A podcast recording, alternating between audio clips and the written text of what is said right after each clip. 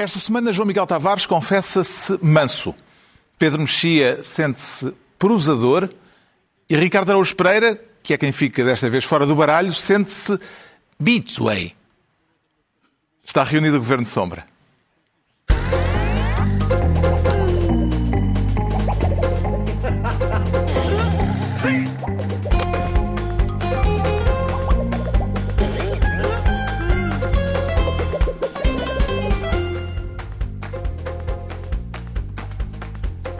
Para viva, sejam bem-vindos. No final da semana em que a parceria estratégica entre Belém e São Bento foi interrompida, daqui a pouco falaremos da decisão do Governo de enviar para o Tribunal Constitucional a Lei dos Apoios Sociais, aprovada pelo Parlamento e promulgada pelo Presidente da República.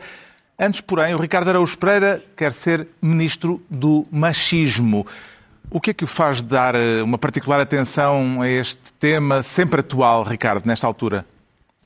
É sempre atual, mas nesta altura hum, eu resolvi chamá-lo para a nossa conversa por causa de uma putativa candidata autárquica que me parece que está a ser, eu não percebo bem a questão, mas eu acho que ela está a ser acusada uh, de racismo por, por pessoas às quais ela acusa de machismo. Acho que é isto. Deixe-me explicar o que está em causa. Uh, Susana Garcia, é dela que estamos a, a, falar, é uma advogada que se tornou conhecida na crónica criminal das manhãs da TVI, que foi sondada para se candidatar pelo Chega nas próximas autárquicas e que as estruturas locais do PSD querem como candidata à Câmara Municipal da Amadora. Embora, como vamos ver, a avaliar por declarações recentes, talvez fizesse mais sentido a advogada candidatar-se em Sesimbra, o conselho de que faz parte a freguesia da Quinta do Conde, que aparece referida aqui em entrevista ao podcast Maluco Beleza, por causa de uma altercação com um indivíduo que a terá abordado de forma desrespeitosa no meio da rua. E sabes o que é que ele fez? Então, espera aí que eu já vou e venho e ponho e tiro. Aquela conversa Sim. à margem sul. Sim, eu conheço bem a Margem Sul porque eu também sou da Margem Sul, de, sabes? De onde é que és? Eu vivi na, eu vivi na Aroeira muitos anos muito e depois bem. Bom, vivi em Almada. Aroeira é uma zona chique. Também, e vivi em Almada também muitos anos. Uh, e uh, as aulas de boxe que eu tenho são na Quinta do Conde. Portanto, bebê, se tu pensas que vens da Amadora, à Quinta do Conde come a Amadora ao pequeno almoço e é como entrada. Tinha esta informação, Ricardo, que a Quinta do Conde come a Amadora ao pequeno almoço? Não tinha, não, Carlos. Eu, eu, desconhecia os hábitos alimentares da Quinta do Conde e, e, e confesso que não sei se, se, comer a amadora ao pequeno almoço é a melhor opção. Um, não sou nutricionista, mas um, não tenho a certeza que seja uma, uma opção uh, boa. E será um, boa opção para uma putativa candidata? Cima, eu não, há aqui outro, outro problema, Carlos. Antes de, irmos, antes de irmos à candidatura, que é a questão de a Quinta do Conde comer a Amadora ao pequeno almoço como entrada. Porque a questão é, parece que se está aqui a tentar insinuar que a Quinta do Conde, é, digamos, é, é, tem um, digamos, um ânimo um, que, é, digamos, que é próprio de uma determinada camada, não é? Ora, fazer entradas ao pequeno almoço, eu acho que é próprio de uma outra camada. Não, eu, eu, eu sinceramente, eu sou um pelintra eu nunca comi um pequeno almoço que tivesse entradas. Uh, o meu não, nem sobremesas, não tem, tem só, é, só, é mesmo só uma, uma refeição única. Uh, agora, em relação à candidata. É, vamos voltar ao assunto, ao assunto propriamente dito. As queixas de Susana Garcia de que está a ser alvo de machismo, desde que foi anunciada a hipótese Sim. de se tornar candidata do PSD à Câmara da Amadora, uma hipótese ainda não confirmada, Rui Rio ainda não decidiu uh, em definitivo. Parecem-lhe justificadas estas queixas de Susana Garcia, Ricardo? Oh, Carlos, eu confesso que não sei. Eu, sei, eu sei, percebo que isto possa ser desagradável para, para o nosso programa, mas eu confesso que não sei. Eh, eu não sabia bem, eu não, sabia, não conhecia Susana Garcia, fiquei a saber que era, eu costumava fazer comentários na, na, na crónica criminal em programas da manhã, não é isso, ou da tarde, um, e isso é um primeiro sinal de inquietação, exato, é um primeiro sinal de inquietação porque uh, eu sei que as pessoas dizem, ah, o Marcelo, um presidente que veio da televisão, não é verdade, ou melhor, não é a verdade toda, o Marcelo foi para a televisão já depois de ter uma carreira política, era assim que as coisas se processavam antigamente, uma pessoa tinha uma carreira política, na maior parte das vezes, não muito bem sucedida. Por exemplo, tanto Marcelo Rebelo de Sousa como Marcos Mendes foram presidentes do PSD, mas nunca conseguiram ser eleitos primeiros-ministros. E, portanto, Uh, e a seguir tem uma espécie de reforma bastante agradável, porque na televisão, em princípio, uh, a gente ganha melhor do que na, do que na política. Caso contrário, alguma coisa está profundamente errada aqui. Um, e, portanto, as pessoas iam da política para a televisão, onde realmente faziam uma reforma agradável. Uh, onde finalmente ganhavam qualquer coisa que se visse. Agora, ao contrário, as pessoas vão para a televisão para dar o salto para a política, realmente coisa que eu confesso que não percebo. Pelos vistos, a crónica criminal, já o André Ventura também fazia comentários uh, de, de, crime, uh, pelos vistos, a crónica criminal é o sítio onde o recrutamento é, é mais acirrado. Agora, nesta aqui, o que, o que está aqui em causa é o seguinte: a Susana Garcia, esta senhora que nós vimos, queixa-se de os seus adversários políticos, imagino eu, apesar dela ainda não ser candidata, criticarem a sua aparência, o tom de voz e a paixão com que defende as suas convicções. Se é isso, eu, eu, eu sobre estes três assuntos não tenho, confesso que não tenho nada para dizer. Portanto, se é sobre isso que a criticam, uh, ficaria, uh, quer dizer, realmente ela, ela terá razão. Agora, parece-me que a crítica, é, a crítica tem a ver com declarações racistas que ela terá proferido. E é aí que bate o ponto aqui. É, ela, ela terá proferido declarações racistas, segundo a acusam pessoas que ela considera machistas.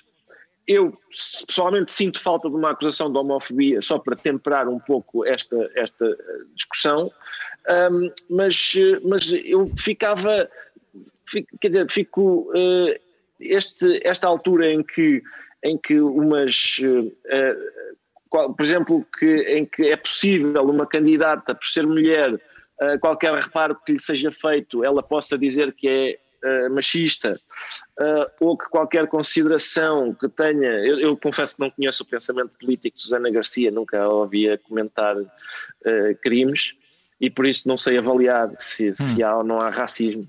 Mas, enfim, até agora, do ponto de vista ideológico, a discussão, a discussão está neste ponto.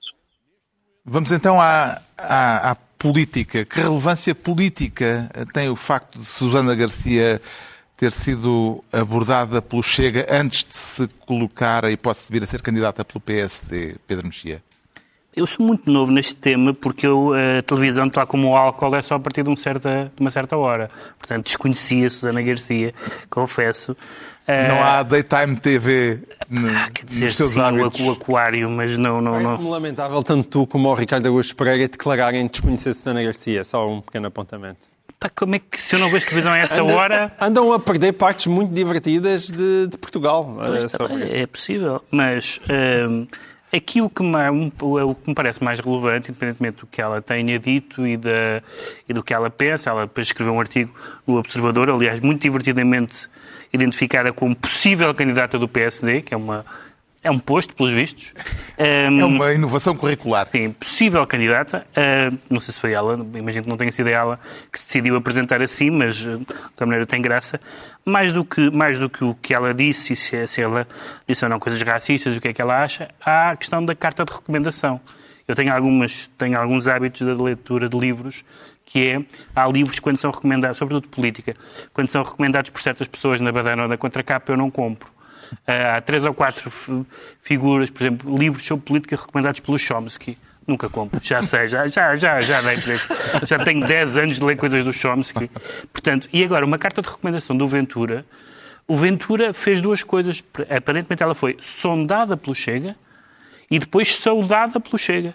Isto é, foi sondada como possível candidata e depois de ser uh, uh, indicada pelas estruturas locais do PSD, André Ventura manifestou-se satisfeito que o PSD está a ir no bom caminho. E, portanto, isso é mais ou menos como eu ler o Chomsky na contracapa. Não quero ler o livro. Vê algum paralelismo, João Miguel Tavares, entre esta situação e aquela que deu relevância a André Ventura quando foi candidato do PSD à Câmara de Louros? E foi o trampolim político de André Exato. Ventura? Dou, dou, aliás, pelas razões que o Ricardo já estava a expor. O, o Ricardo, que até costuma ter uma grande memória, eh, eh, neste caso não é totalmente verdade que só antigamente é que as pessoas transitavam primeiro da política para a televisão e depois ainda que regressassem à política não tinham estado na, na televisão em primeiro lugar. Ora, eh, esta ligação do mundo do comentário judicial à política já não é de todo inédito. Lembro-me que Hernani Carvalho, por exemplo, chegou a ser candidato independente pelo PSD, e o próprio Francisco Moita Flores, que começou a, a, a dar nas vistas, além de... E que foi Presidente da Câmara de Santarém. Presidente da Câmara de Santarém, mas antes disso, inspetor da PJ, Sim. comentador de assuntos criminais e autor de telenovelas. E, portanto, um, eu acho que o Ricardo sente algum incómodo porque mais dia menos dia sabe que vai chegar a vez dele. Vão querer empurrá-lo para uma presidência da Câmara. talvez talvez para suceder a Isaltino, eh, talvez para suceder a Isaltino em Oeiras, não sei, pensa nisso, Ricardo. Um, agora, sim, sim. Uh, eu sei que está cheio de vontade.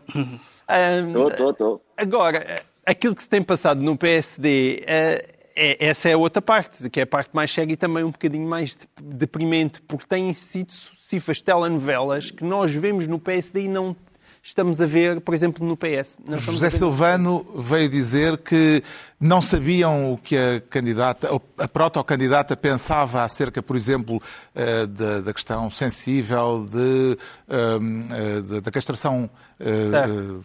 química Sim, dos pedófilos e que havia um plano B. Uh, ainda, Rui Rio ainda não se pronunciou sobre não, este assunto. Mas, tá, essa, a, a, história da castração química de pedófilos, da maneira como ainda por cima ela a defende, não é sequer uma coisa propriamente horrível que não tem nada a ver com as histórias do Ventura. Quer dizer, não acho que esse seja o problema uh, da, da, da Susana Garcia. Aqui o, o problema... Para o PSD foi o problema invocado por José Silvano. mas o problema é que o PSD, ok, agora, eh, tanto há coisas que não sabe sobre candidatos, como há coisas que os candidatos não sabem, não é? Ou seja, não sabem sequer que já, já estão anunciados e convidados, porque aparentemente ainda não, não manifestaram interesse. E, e, nós estamos aqui a falar de Susana Garcia, mas eu recordo também o caso, já que nós começámos com uma pequena deriva gastronómica, de Luís Carito, que era o, o, senhor que já foi deputado do PS, presidente na Assembleia uh, em, em, Portimão, e que ficou conhecido por comer, comer ao vivo um papel retirado das mãos de, um PJ, de, de uma pessoa da Polícia Judiciária quando uh, uh, aparentemente estava a ser alvo de uma busca. E que agora vai ser candidato do PSD. E agora vai ser um independente apoiado pelo PSD, segundo parece, em Portimão. E, portanto, nós já vi, eu começo a ver de tudo, e esse ver tudo é também um sintoma da fragilidade do próprio uh, Rui Rio também. Entregamos ao Ricardo Araújo Pereira a pasta de ministro de, do machismo. Quanto ao Pedro Mexia, vai ser desta vez ministro MMA. Quer trocar essa sigla por miúdos, Pedro Mexia? Sim, é uma sigla como o Ricardo nos ensinou a todos aqui há uns tempos, já há bastante tempo já, Mixed Martial Arts, uh, portanto, porrada. Artes marciais, porrada. Portanto, basicamente... Quando é começou a interessar-se por artes marciais? Quando o Ricardo nos descrevia longamente as suas noitadas a ver porrada. Bom, o que mas, está em causa... Mas aqui... Com um notável entusiasmo. Avançamos já para o que está em causa. É o desafio lançado ao diretor nacional da PSP pelo juiz Fonseca e Castro, um juiz suspenso pelo Conselho Superior da Magistratura, que desafiou o superintendente-chefe Magina da Silva, uh, diretor nacional da PSP, depois de ter vindo a público que este uh, juiz estará monitorizado, a ser monitorizado pela PSP por desafiar publicamente o uso da máscara e as regras do confinamento. O desafio aconteceu no Facebook nestes termos. Tenho aqui uma proposta para o Sr. Uh, Magino. Para resolvermos isto, como ele tem tanto interesse na minha pessoa, por um lado, anda a vigiar-me, tem aquela coisa de de voyeurismo e depois é um queixinhas, parece uma menina que vai chorar, ao, vai, vai chorar para o Conselho fazer queixinhas de mim. Eu tenho uma proposta para o senhor Magina. E é uma proposta para resolver isto como homens. E eu acho que ele deve ser, ele deve, ele pelo menos deve se assumir como tal. O senhor Magina, nós podemos, eu, eu prometo, uh, bom, então eu vou, vou dizer qual é a proposta. A proposta será eu e o senhor Magina fazermos uma, uh, uma luta de MMA. MMA, recordo para quem não está familiarizado, já o referimos, é a sigla que designa em inglês os combates de artes marciais mistas. Uh, o que é que lhe parece esta proposta, Pedro Mexia, vindo, vinda de um juiz de direito para a resolução uh, de conflitos Eu acho na que é praça é pública? Porque civilizacionalmente a razão pela qual há tribunais é para não resolvermos as coisas à pancada. Essa é essa a razão. Temos conflitos e por isso vamos para o tribunal para evitar a pancada. Ser um juiz a sugerir que se resolva uma coisa à pancada é inovador. Em segundo lugar, eu gostei daquele momento de que é sempre uma coisa de alto nível se é que se assume como homem, se é, se é, que se assume como homem, que se porta como menina. Ele esteve ali, eu estava a ver quando é que vinha o apelido do senhor, porque realmente imagina, está mesmo a pedi-lo, mas ele poupou-se a trazer o, o, apelido.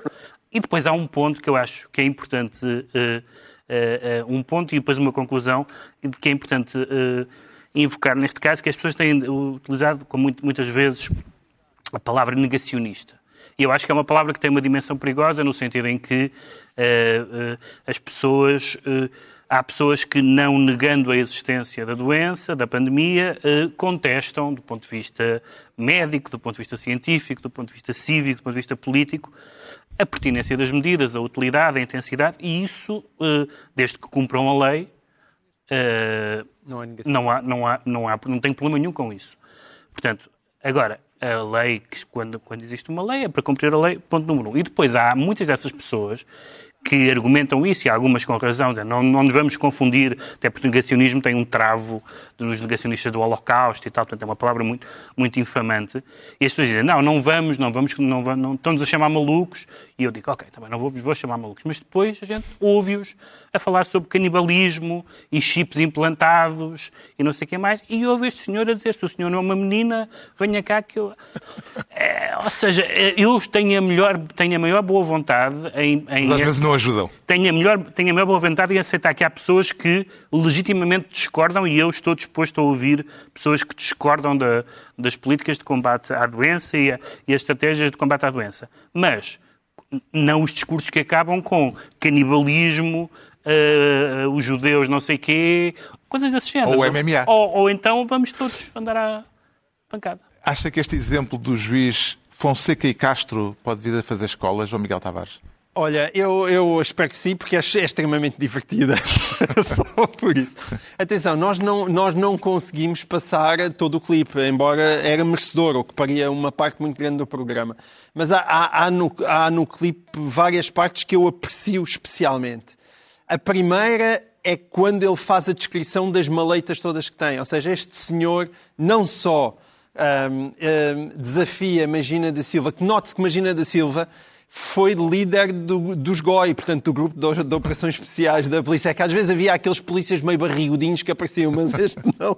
Este Parece fit. É mesmo, é mesmo fit e é militar de elite. Mas, mas o, o, o nosso senhor juiz diz e passa a citar tenho uma. Ele diz isto nesta sequência de, de, comentário. Tenho uma prótese cervical, não sinto uma parte dos dedos, tenho tendinite nos dois ombros com calcificações, tenho os dois joelhos com ruptura dos ligamentos cruzados. E diz: será como um passeio no parque? Portanto, ainda por cima, há ali um, pode haver ali uma pulsão masoc. E, e como é que interpreta a ausência de resposta por parte do visado? É isso, não sei, não sei. É, é, é porque é, é, fico muito decepcionado.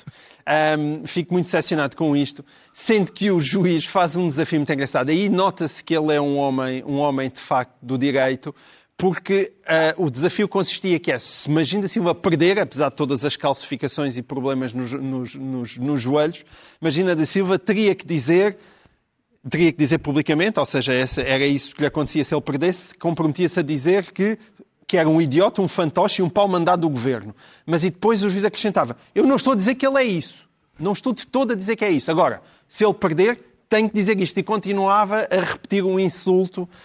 Um, agora, deixa-me só, no, no, meio disto, só para terminar, um apontamento sério.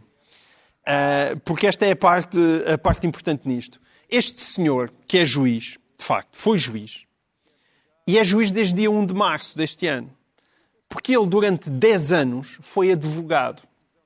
E ele foi advogado uh, pedindo licença sem vencimento e que lhe foi atribuída. E esta é a parte séria que eu não consigo compreender. Eu não consigo compreender que alguém chega ao pé do Conselho Superior de Magistratura e diz agora interrompemos isto aqui um bocadinho, está bem? Licença sem vencimento, vou ser 10 anos advogado e agora pediu autorização outra vez ao Conselho Superior de Magistratura para deixar a advocacia e voltar para ser juiz e voltou. Hum. Portanto, é este este senhor. E esta é a parte séria disto. É inacreditável como uma coisa destas seja possível em Portugal. Como é que foi possível claro. ser aceito como juiz? Sendo um praticante da modalidade, Ricardo Araújo Pereira sente-se do MMA, uh, sente-se com capacidade para vir a enfrentar desafios destes, ou para lançar desafios destes, se for necessário. Já lançou um uma vez aqui no Governo Sombra? Uh, não, isso foi provocado, Carlos, foi provocado por uma, uma pessoa da vida pública que me tinha lançado um desafio que era, era nestes termos, aliás, era se és homem, vem debater ideologicamente comigo, que é um desafio que não faz sentido. Normalmente ninguém diz, não é, é se és homem vamos andar à bocada, isso sim. Agora, agora se vem debater ideologicamente comigo não faz muito sentido. Isto Vamos recordar eu, eu também, às pessoas que ah, a pessoa em causa agora... era André Ventura, não podemos deixar isto só no, sim, no segredo Ventura, do arquivo. Era André Ventura, claro. Mas, é, mas repare, é, é, como é óbvio, a, a, a frase se és homem anda a debater ideologicamente comigo só podia vir de um, de um, seminarista e, portanto, era óbvio que era André Ventura. Um, mas uh, eu, vamos lá ver, o, para já eu não sou praticante desta, eu, sou, eu, eu, jogo kickbox, que é outra coisa. Artes marciais mistas têm outras artes marciais. Eu sou um artista, isso não há dúvida, mas mais limitado, uh, como acho que é óbvio, aliás. Óbvio, uh, agora, nós precisamos Carlos, disto. Eu, eu, também ia, eu também ia pedir licença, como, como fez o João Miguel, nós não costumamos falar a sério, mas quer dizer, isto é, isto é lamentável. É lamentável que uma pessoa.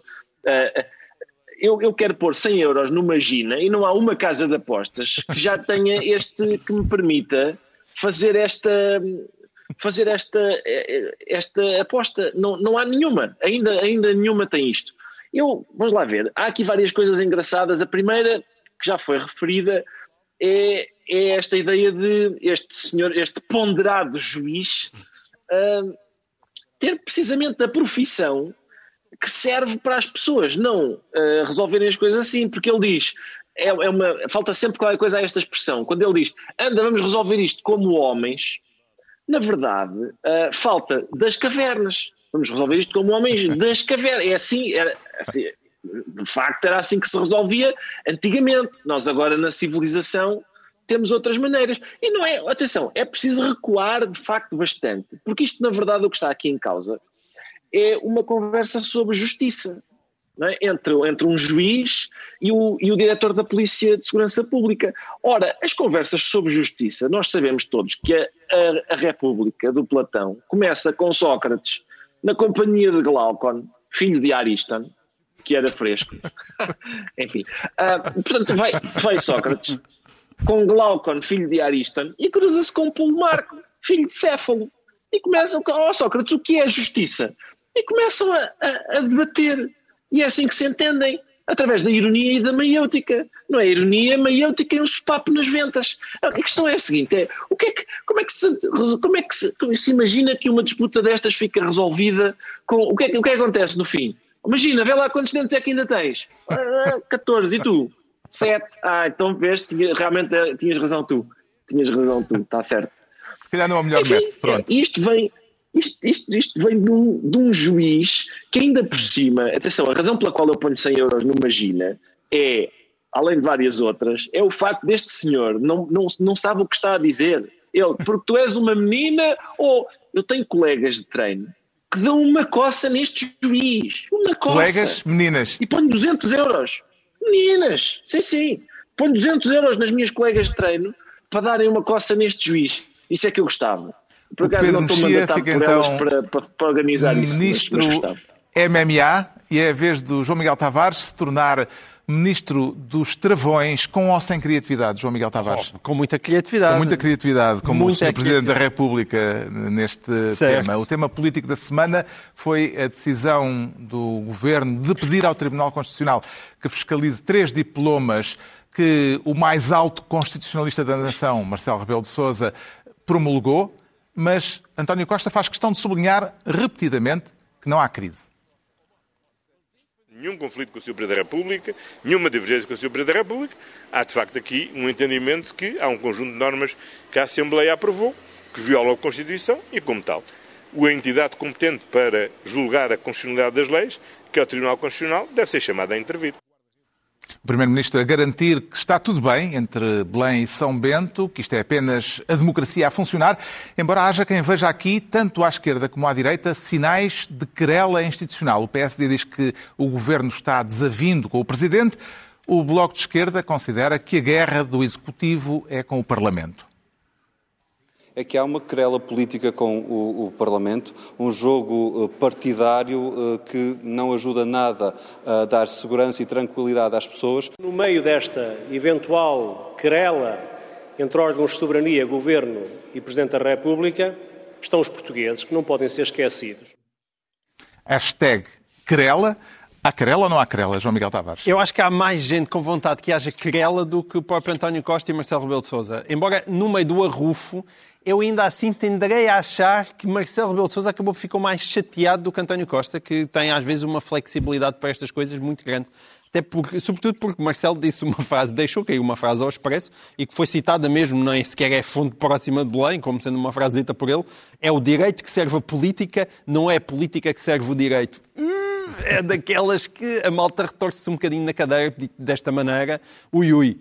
Um, e, e tu, tu, na introdução deste tema estavas a dizer que é o mais alto, o mais alto constitucionalista da nação, não é? Sim. Foi o que tu disseste. Eu acho que Marcelo Rebelo de Sousa realmente muitas vezes age assim e agiu assim desta maneira, só que não é o mais... Sim, assim, não, não tem o poder sei, sei, definitivo nessa matéria. Isto seja, era, uma, era uma, uma, uma, brincadeira com o facto de ser, de não, facto, de, de, ser conhecido como constitucionalista. Mas é? atenção, ele não só é, é, é, conhecido como constitucionalista, como é possivelmente o presidente que menos tem recorrido realmente ao Tribunal Constitucional. E aqui era um caso óbvio. E, e, e, e porquê é que e porquê é que Marcelo Rebelo de Sousa não recorreu ao Tribunal Constitucional? Porque ele sabe que aquela norma de facto é inconstitucional. E aqui é que está a graça de tudo isto. A, é, é, é, a, norma não, estou a falar dos três diplomas, destes, estes três diplomas de apoios sociais. Mas o, o político sobreposto ao jurista. O político sobreposto ao jurista. E aí é que eu, eu, eu escrevi um texto no público onde eu dizia que Marcelo Rebelo Sousa teve muito mal, mas também teve muito bem. E este é realmente o ponto. Eu, em termos constitucionais, eu não vejo maneira daqueles apoios. Realmente, qualquer pessoa que leia a, a, famosa norma travão está lá dito que não pode sequer ser proposto. Ou seja, aquilo, teoricamente, nem poderia ter votado. E, portanto, aí a responsabilidade até cairia no Presidente da Assembleia da República, porque aquilo aumenta, aquelas, aquelas medidas de apoio aumentam claramente o, o, o, aquilo que está no Orçamento de Estado. E, portanto, é um aumento de despesa, efetivamente. Uh, agora, o Marcelo tem toda a razão quando António Costa vem fazer este seu papel, no qual ele também é especialista, que é uma espécie de papel de sonso, no sentido em que não respeitar o orçamento, utilizar o orçamento com uma flexibilidade completamente louca, é tudo aquilo que tem sido a história deste PS e deste governo desde 2015. E, portanto, também não é estes, esta algumas dezenas de milhões de euros deste conjunto de medidas que irá fazer uma diferença. Agora, para, só para finalizar, não acho que este arrufo vá dar em grande coisa. Uh, cada um deles fez o seu papel.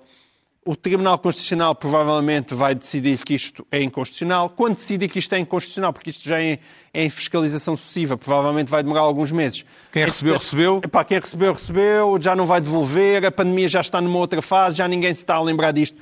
Portanto, se a pergunta é, ah, isto vai causar danos para o futuro, é verdade que pode indicar um sinal de que Marcelo Rebelo de Sousa está a tentar ali promover um certo afastamento a António Costa, depois de tantas acusações de ter estado demasiado próximo durante o primeiro mandato, mas não é nada disto que vai fazer com que azedem as relações entre os dois. Não... Parece-lhe adequado, Pedro Mexia, o princípio de que o Parlamento não pode criar despesa adicional a somar aquela que está uh, consagrada no Orçamento de Estado e que foi votada no Parlamento?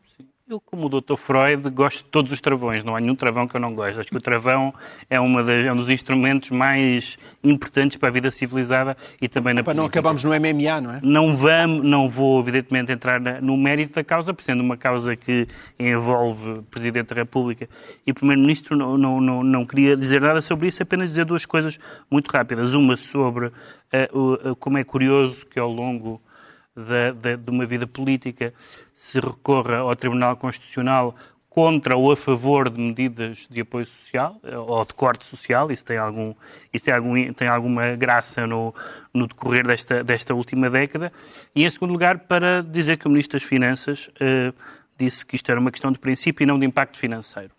Se é, uma, se é uma questão de princípio, é uma, é uma boa questão, e acho que é uma questão, eu aliás tenho lido com genuíno interesse algumas das opiniões que têm aparecido, têm sido publicadas na última semana, onde aliás se notou uma interessantíssima coligação negativa, outra, entre juristas esquerdistas e cavaquistas, muito, totalmente irmanados no seu entendimento da Constituição e que eu respeito, são pessoas uh, respeitáveis, a, enfim, a maioria delas, pelo menos, e portanto, uh, mas I, I shall go no further. Ok. E uma grande insensibilidade à direita para aquilo que é a questão dos apoios sociais. Vi demasiado debate jurídico esquecendo as pessoas também e, e aquilo que estava em causa. Parece-lhe mais adequado, Ricardo Araújo Pereira, o apego do Primeiro-Ministro à lei ou a criatividade jurídica do Presidente da República nesta situação?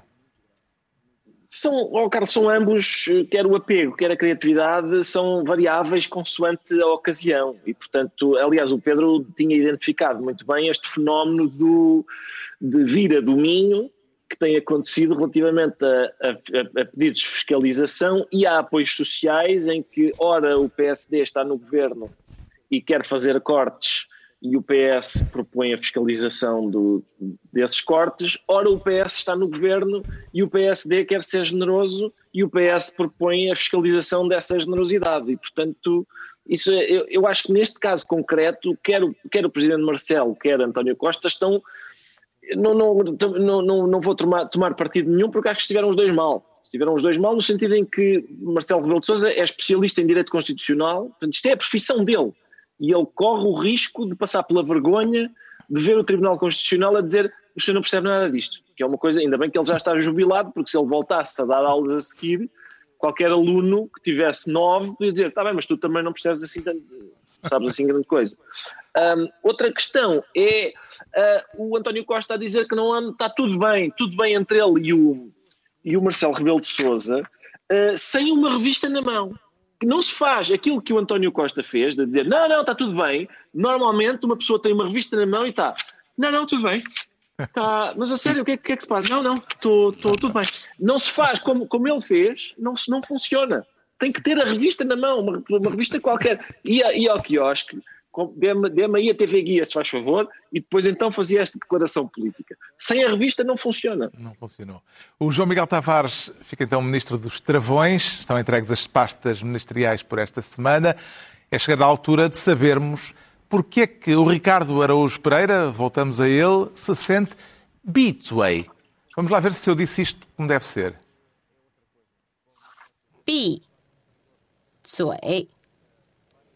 闭嘴。Now you try. Quer tentar, Ricardo Araújo Pereira? Apanhou? Betway. Eu, quando, quando a senhora diz devagarinho, parece-me haver ali umas, umas modulações das quais eu não sou capaz. Mas Betway, confirma-se, não é? É isto que quer dizer é calado em chinês? Isso. É mais ou menos isso. O que é que é disputou mais... em si este estado de espírito em chinês, Ricardo? Betway, como Foi se percebeu, quer dizer calado. Exato, não, percebeu-se perfeitamente. Percebeu-se perfeitamente. uh, quer dizer, calado em chinês. Uh, uh, a razão pela qual eu estou bitch, bem, esta semana é, é, tem a ver com a diretiva que alguns meios de comunicação social macaenses receberam, como por exemplo a TDM, uma diretiva que exige que a linha editorial, exige-lhes uma linha editorial patriótica Uh, atenção, cá, cá, em Portugal às vezes dizem-nos ah, questionar os números até é pouco patriótico. A gente ri-se e borrifa-se. Uh, agora, rir e borrifar nisto lá na China dizem que pode fazer pior à saúde. Portanto, eles, eles pedem, a diretiva é uma linha editorial patriótica e que proíbe a divulgação de informações e opiniões contrárias às políticas da China. E, portanto, é uma diretiva que exige aos jornalistas a adesão ao princípio do patriotismo e do amor a Macau é neste ponto que é neste ponto que isto está lá em Macau. Agora, o que é que acontece? Uh, por causa do acordo uh, entre Portugal e a China para a, a, a, transição de Macau de território sob administração portuguesa para território chinês, há uma lei básica que está em vigor até 2049 que diz claramente, e cito, os residentes de Macau gozam de liberdade de expressão, de imprensa, liberdade de expressão, liberdade de imprensa, liberdade de edição, liberdade de associação, de reunião, uh, de uma coisa que eu agora não consigo ler o que é que escrevi, e de manifestação. de desfile. Um, de desfile, é, é, isso mesmo. É desfile, desfile ainda por cima tu é aprecias tanto. Exatamente, é de desfile e de manifestação. E, portanto, se a China não cumprir isto que está acordado com Portugal Uh, e que a China tem, é obrigada a cumprir até 2049. Se a China não cumprir, em princípio não, não acontece ui, nada. Ui. Exato. É isso. Quão preocupante é que lhe parece, João Miguel Tavares, o facto da televisão de Macau ter passado a estar oficialmente sujeita, como referiu o Ricardo, ao princípio do patriotismo do Estado chinês? Isto é expresso e está escrito. A mim parece-me evidentemente preocupante. Muitas vezes as pessoas dizem porque é que não há uma indignação maior. Eu acho que essa indignação deve existir, deve ser justa, isto deve ser noticiado em Portugal. E agora vão fazer o quê? Essa é a parte que faltava provavelmente lá. Então, e se, se a mini-constituição que foi aprovada e que vigora até 2049 não for cumprida pelas autoridades chinesas, o que é que Portugal vai fazer? E a resposta é nada. Nós nem para a Hungria conseguimos fazer nada, quanto mais... Vê algum tipo de margem de manobra, Pedro Mexia, do Estado português para poder intervir neste caso? Eu agora estou descalço, porque o meu comentário integral a este tema era ou o quê? Foi o que eu escrevi aqui no meu caderno. Ou o quê? Ou seja, é evidente que Portugal tem que noticiar, uh, uh, protestar, uh, fazer pressão do Estado português. A declaração conjunta está a ser violada, ainda está em vigor mas a China fará o que quiser. Não quer dizer que nós sejamos cúmplices pelo silêncio ou pela inação. Na verdade, isto já se vinha a sentir. Eu já estive lá, também já estiveste no Sim. Festival de Literário de Macau e já, se, já percebi que se vinha a sentir. Mas agora é expresso, ao preciso verbos. dos anos, uma, um, apertar. um apertar, um apertar das liberdades. E, portanto, isto vai acontecer. Portanto, acho que o Estado tem a obrigação, mesmo que não aconteça nada, como se teme que não aconteça, nada um para inverter este protesto caminho. na Assembleia Sim, da República. Todos os votos de protesto e todas as pressões do Estado eh, por, por vias diplomáticas e políticas. Está esclarecido porque é que o Ricardo Araújo Pereira se declara Beatway, calado, Quanto ao Ricardo Araújo Pereira, quanto ao João Miguel Tavares, confessa-se manso, um estado de espírito com história na política portuguesa. Eu vejo que de intervenção em intervenção vai ficando um pouco mais manso e vai tentando requalificar e justificar. Não se ouve o que diz Sócrates, mas a resposta do Primeiro-Ministro no Parlamento fica clara nesta outra imagem.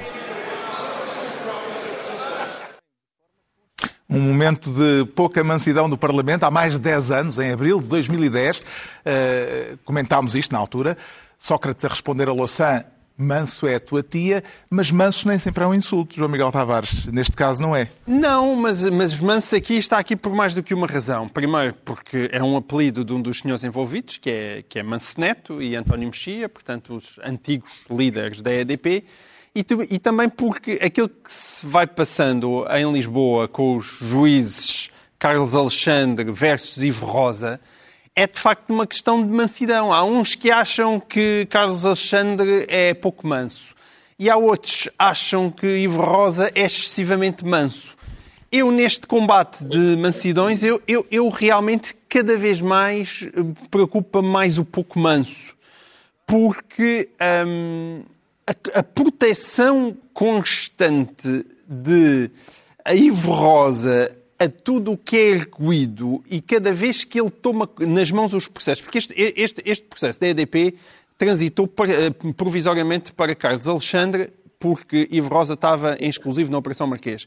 Entretanto, ele saiu da Operação Marquês até uh, uh, ainda antes de terminar uh, aquele processo, que é, também já, já de si é um timing curioso, ainda antes de, de, de, ser lida um, o resultado dessa instrução, que vai ser no dia 9 de abril, portanto, na próxima sexta-feira, cá estaremos para, para comentar uhum. isso. E de repente ele, ele uh, avoca outra vez assim a questão do, do caso da EDP e, portanto, várias medidas que tinham sido, um, que tinham sido estabelecidas por causa Alexandre acabaram por ser revogadas. Não vale a pena agora aqui estar a explicar as razões. E, e, eu não discuto que elas possam até ser justas e injustas. O que está aqui em casa, de repente, é ele. Havia uma calção de um milhão de euros que, que, que Ivo Rosa mandou retirar, portanto, tanto na, na, na parte de Manceneto como do António Mexia. Isto eh, até pode haver boas razões que o justifiquem. A questão é o padrão. E há aqui um padrão uhum. consecutivo em que os arguídos superpoderosos aparecem constantemente, parece como pobres oprimidos E quando escolhe isto, público. Eh, está de alguma forma a apontar para aquilo que vai acontecer de hoje a uma semana? Eu acho que é muito difícil adivinhar o que é que aí vem, mas tendo em conta que são 6 mil páginas, para mim é uma coisa inconcebível. Uhum. Para que sejam precisos escrever 6 mil páginas para decidir se aquelas pessoas vão ou não vão ao julgamento. Mas ninguém escreve 6 mil páginas só para dizer Ministério Concordo. Público. Estiveste muito bem. Justamente já se, sabe, já se sabe que o despacho de Ivo Rosa terá mais de 6 mil páginas, o que faz dele o maior eh, de sempre da justiça portuguesa. Há algum indício por trás disto, Pedro Mexia? Bem, os mega processos também dão mega instruções e, portanto, isso. eh, Agora, eu acho que isto é feito despropositadamente. Atenção, isto vai ser divulgado eh, numa sexta-feira. Nós temos programa uma sexta-feira e já combinámos que cada um de nós lê 1500 páginas. 1500 páginas para a noite Para estar estarmos tudo- bem instruídos. Para estar tudo bem instruído. Portanto, já, já, já, eh, já a detenção do Sócrates foi depois de nós termos gravado o programa. Portanto, há uma Há um padrão inimizade entre, entre o caso Sócrates e o Governo Sombra absolutamente avassaladora. Já comprou pipocas, eh, Ricardo Araújo Pereira? Não, não, Carlos, eu uh, isso não chegaria. Eu, há uns, na, na minha área de residência há uns terrenos baldios nos quais eu cultivei milho. Eu estou a cultivar milho, eu preciso de um carregamento. É que a questão não é apenas, não é apenas o facto do, do caso ser muito interessante, é que se vai prolongar no tempo de uma maneira que eu vou precisar de maçarocas uh, Oh, meu amigo. internas. E, Oh, portanto, oh, eu Ricardo, planta outra terrenos, coisa, pá. Tenho um em pousio e os outros vão rodando. Hã? Mais vale plantar outro ficar já tipo, tudo no sábado? planta outro tipo de vegetal para, para suportar isto. Acho, acho que há, há, há, há vegetais mais interessantes do que milho. Não sei, eu vou, não sei o que é que tens em mente e receio que sejam coisas desagradáveis. Eu vou, quando pudermos falar pessoalmente, dir-me-ás, mas para já, para já vai milho. Já sabemos então porque é que o João Miguel Tavares se anuncia manso. Agora vamos tentar perceber rapidamente porque é que o Pedro Mexia se declara prosador. Eh, e eh, é uma veia prosaica que vem de onde, Pedro Mexia? Pois, vem de, vem de, vem de ler legislação. O, o diretor-geral das empresas. prosaísmo num poeta. Ah, ah, o diretor-geral das empresas de distribuição queixou-se ah, da forma como a legislação e os decretos estão escritos, de, forma que- de maneira que as condições em que eles estão redigidos, a forma como estão redigidos, deixa em dúvida as condições de aplicação, os critérios que se aplicam às lojas e, e eu tenho, enfim, infelizmente, por razões eh, profissionais, tenho tido que ler muita legislação no último, no último ano e, de facto, a, a- a quantidade de frases que podiam ser eh, escritas com uma, alguma clareza, e isto não depende, não é só este governo, isto é uma coisa endémica no, di- no direito de Portugal, além de estarem escritos numa ortografia esquisita, mas isso, pronto, é uma opção do Estado português, mas a, a- falta de clareza, há, há vários, há várias eh, peças de legislação que têm condições para uma coisa funcionar ou não funcionar, abrir ou fechar, que não se lê à primeira, que não, que não é, e à segunda, eh, às vezes só no contexto de.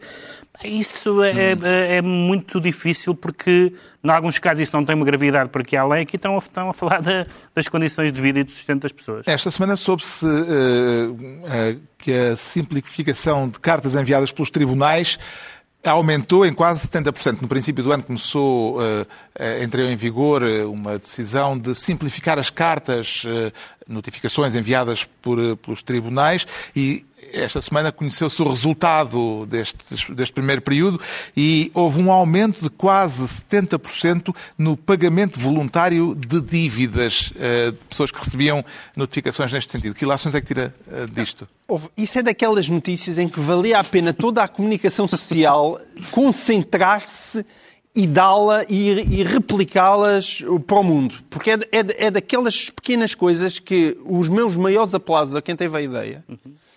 E, e é e que devia ser divulga- divulgado porque é uma com coisa muita extraordinária. resistência. Com, com muita Com- resistência. não, claro, com imensa resistência, mas a resistência deriva... Há exemplos disso, tu agora já É, estás é, vamos falar da- já da estás ali com aquele ar que despacha, já não temos tempo para isso. É, não- mas deixa-me só dizer que vale a pena as pessoas procurarem esta notícia, vão atrás dela e, e isto só, as- estas coisas só são complexas por uma razão. É porque os advogados assim têm que gastar metade do seu tempo a serem tradutores. E isso dá-lhes muito jeito para o bolso. Justamente, uma das resistências veio eh, da- do bastonário da Ordem dos Advogados. Que ilação Ricardo Araújo Pereira é que tira do facto do bastonário da Ordem dos Advogados considerar que a simplificação das ordens judiciais pode ser contraproducente. Estou a usar uma expressão do próprio.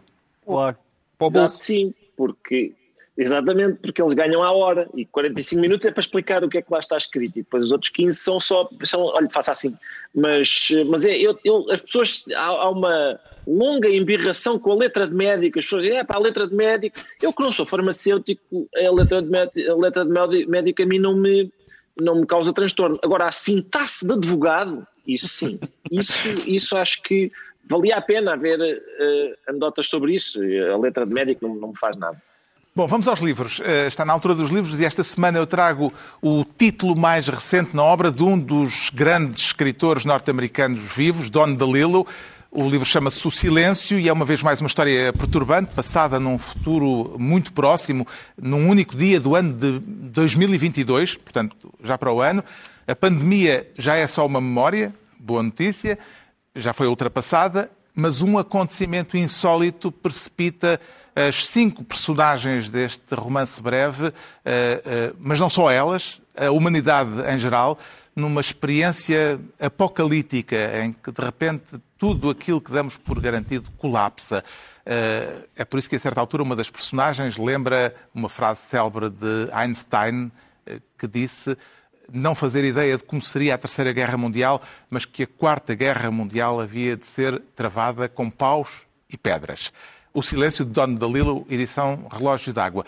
Quanto ao João Miguel Tavares, sugere um livro de um autor que já passou aqui pelo Governo Sombra. Exatamente, como as pessoas lá em casa bem sabem, isto é um viver de talentos, o Governo Sombra, e o Luís Aguiar Conraria, ainda antes de ser a pessoa tão popular como já é hoje em dia, acho que foi um dia que tu, que tu não puseste dias, não foi, Pedro Mexia? O, o, o Luís fez um Governo Sombra, eh, inesquecível, aliás, porque ele levou, era um programa ao vivo E a partir daí a carreira dele. ele, a partir daí a carreira dele disparou, levou um facalhão monumental e talvez com isso eh, tenha conseguido entrar em grandes meios de comunicação social. Ele atualmente escreve no Expresso, já passou pelo Público, pelo Observador e, e tem, e tem um, um blog chamado A Destreza das Dúvidas, eh, que, que é um blog mu- muito interessante. E, e este livro, é ele tem outros livros, mas este é o primeiro que reúne crónicas dele, oriundas de todos esses lugares por onde ele já passou. Chama-se A Culpa Vive Solteira. Chama-se, exatamente, chama-se A Culpa Vive Solteira e é, e, é, e é um livro muito peneirado e, portanto, ele tirou as crónicas mais datadas e ficou ali o creme de la creme. Ele é um tipo com uma grande honestidade intelectual e que sabe rir de si próprio, tem muito humor e percebe bastante de economia, mas de uma maneira que o consegue traduzir com clareza para as outras pessoas. Vale imensa pena, bem divertido e bem instrutivo. O Pedro Mexia traz poesia de Lesbos. Sim, esse título assim dá uma. Sim, a senhora vivia em Lesbos, de É facto, factual, não é? a poesia da Safo, da- do século VII a.C., não é a primeira poeta, ou poetisa, como alguns preferem. Ah, há, uma, há uma sacerdotisa do século XX e tal antes de Cristo, da Suméria, parece que é a primeira senhora de que, que ainda hoje conhecemos. Mas a, mas a Safo tem esta particularidade de ser. ah, ter escrito bastante, escreveu mais de 12 mil versos, mas só ficaram fragmentos, às vezes, em alguns casos, uma palavra ou duas palavras, outras vezes um dístico, e, no entanto, o que nos ficou é absolutamente extraordinário de vivacidade em termos de, da natureza e em termos da paixão amorosa. E esta é uma tradução já antiga, publicada nos anos 80 pelo Eugênio de Andrade, não a partir da, da língua original, mas de várias versões de, de línguas europeias, ahm, de línguas românicas em geral, e, e em inglês também, e que, é uma, e que tem, ele é um tradutor excelente, porque tem também, como a própria Safo, um ouvido muito musical. O Ricardo Araújo Pereira traz um livro que, na verdade, são três. Exatamente, Carlos. São, é um que na verdade são três, é uma, uma promoção, eh, dá jeito eh, agora. Eh, é, é um livro que se chama Trilogia da Cidade de Capa. Este nome é o nome, da, é o nome que, que foi dado a esta, ao facto da trilogia estar, estar reunida num volume apenas. Eu li este livro quando ele foi publicado pela ASA na coleção Pequenos Prazeres em três volumes. Os volumes cham- chamam-se O Caderno Grande, A Prova e A Terceira Mentira é, é da, desta autora suíça de origem húngara chamada Agota Christoph, e é um livro que, é, é, aliás, são três, e quando nós acabamos de ler o primeiro ficamos com uma determinada impressão, acabamos de ler o segundo, percebemos que fomos, que teremos, sido enganados, e só quando lemos o terceiro é que talvez tenhamos uma perspectiva sobre o que aconteceu de facto nesta história de dois gêmeos num ambiente de guerra. É um livro bastante, eh, eu adorei, é um livro muito, eh, digamos, cru, mas eu acho que vale a pena, ainda por cima, agora nesta edição da Relógio d'Água, todos os volumes todos reunidos só num, é uma boa escolha. Uma trilogia, portanto. Está concluída mais uma reunião semanal, dois, oito dias, à mesma hora, já sabendo se Sócrates vai ou não ao julgamento. Novo Governo de Sombra, Pedro Mexia, João Miguel Tavares e Ricardo Araújo Pereira.